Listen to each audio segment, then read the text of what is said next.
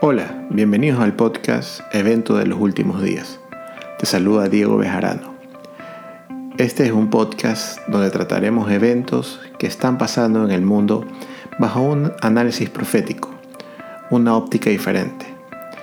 Estos eventos serán analizados de forma objetiva. En este episodio hablaremos sobre una fiesta importante, que es la fiesta de Purim, ya que está cercana para celebrarse en el mundo judío. Vamos a revisar lo que tendrá en común esta fiesta con los eventos finales del planeta. Me puedes seguir en el Twitter de la cuenta Eventos de los Últimos Días en arroba eventos últimos y en Instagram como arroba eventos finales 18 en los cuales me pueden dejar sus comentarios y sugerencias. Entonces ya regresamos para el desarrollo de este tema. Continuamos con el desarrollo de este tema. Muchos hemos leído la historia de la reina Esther. Es una historia fascinante. Si no la han leído, pueden leerla en el libro de Esther que está en el Antiguo Testamento. Les recomiendo esta lectura, es muy muy interesante. El rey Azuero hace un banquete por seis meses y quiere presentar luego este banquete a su esposa, a todos los príncipes de aquel tiempo. Pero ella se negó. Esto llenó de ira al rey y la despidió.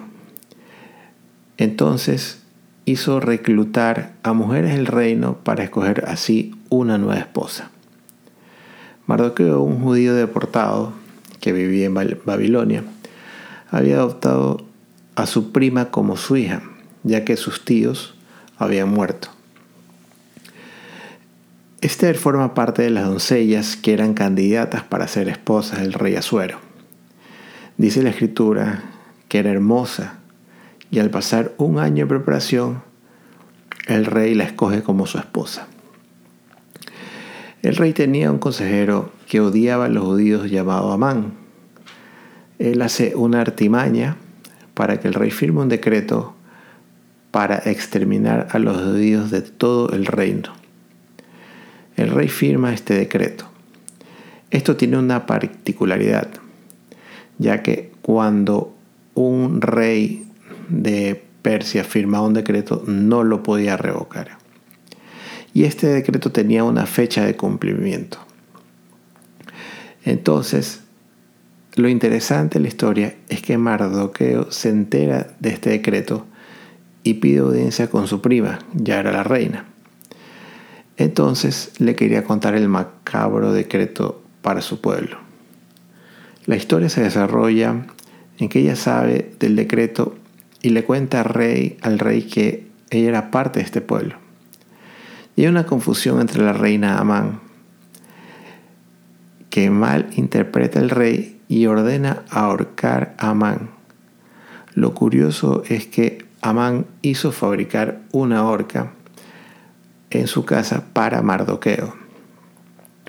Y ésta se convirtió en su mismo eh, eh, instrumento de ejecución. Entonces, ¿qué es lo que pasa? Amán se es eliminado y el rey Azuero lo que hace es dar otro decreto, pero esta vez enviado a todos los judíos del reino. ¿Para? Para que se puedan defender pues, de este decreto que ya estaba firmado y no se podía revocar. Así que estos judíos se defendieron y pudieron librarse de las manos enemigas. Así que ellos agradecieron pues por este, esta salvación y decretaron un feriado que se llama la festividad de Purim, que en lengua cananea significa suerte. Y esto es un día de alegría y banquete porque fueron salvados del exterminio a manos de Amán. En esta historia hay una particularidad. Nunca se nombra a Dios en el libro de Esther, pero se sabe que Dios estuvo tras las cortinas de esta historia, manejando los hilos de la misma, Por eso los judíos acostumbran pues a disfrazarse en esta festividad porque Dios estuvo entre comillas disfrazado en este acontecimiento y los libró de una forma misteriosa y milagrosa. Ahora, ¿qué tiene que ver esta historia en nuestros días? Si nos fijamos, muchos de los acontecimientos que hay en la Biblia se repiten en la historia universal. O sea, estos eventos son cíclicos, no con los mismos actores, ni con los mismos detalles, pero sí con la misma esencia. En los últimos días de la historia se van a dar decretos de muerte. Sí, de muerte, aunque suene muy dramático. Para los que no se alineen con gobiernos o eh, autoridades.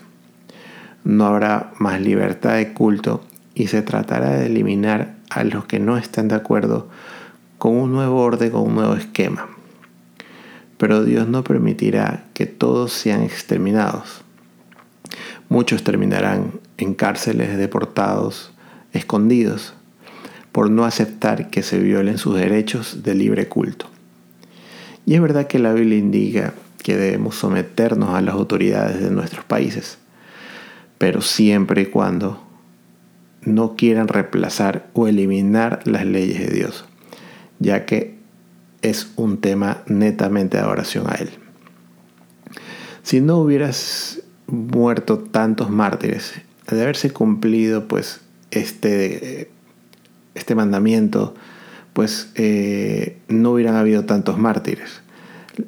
Acordémonos que en la antigüedad eh, los hombres querían que sean adorados los reyes como dioses y muchas personas no aceptaban pues este tipo de oración sino solo adoraban al Dios verdadero.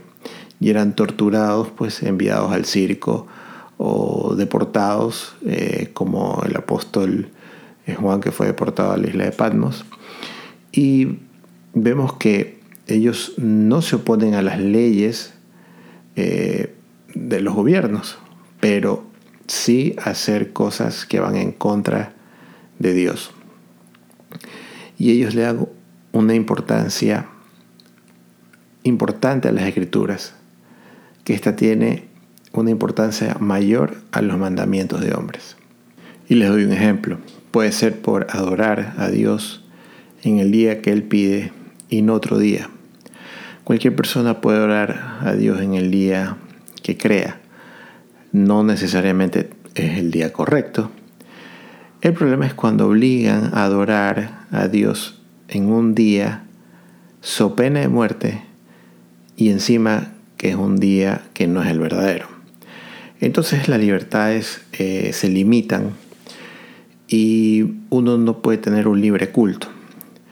¿Por qué les digo esto? Porque en un momento va a llegar eh, decretos de que se cierren los negocios un día a la semana eh, y como sabemos probablemente sea el domingo y todo el mundo dirá bueno está bien, eh, podemos descansar un día. Sí, pero las personas que no guardan el domingo como día de Dios, y ejemplo, gente que guarda el sábado, van a tener un conflicto, porque si tienen un trabajo y el domingo es el día libre, obviamente van a querer que trabajen el sábado para recuperar ese día. Y aquí vendrá un conflicto.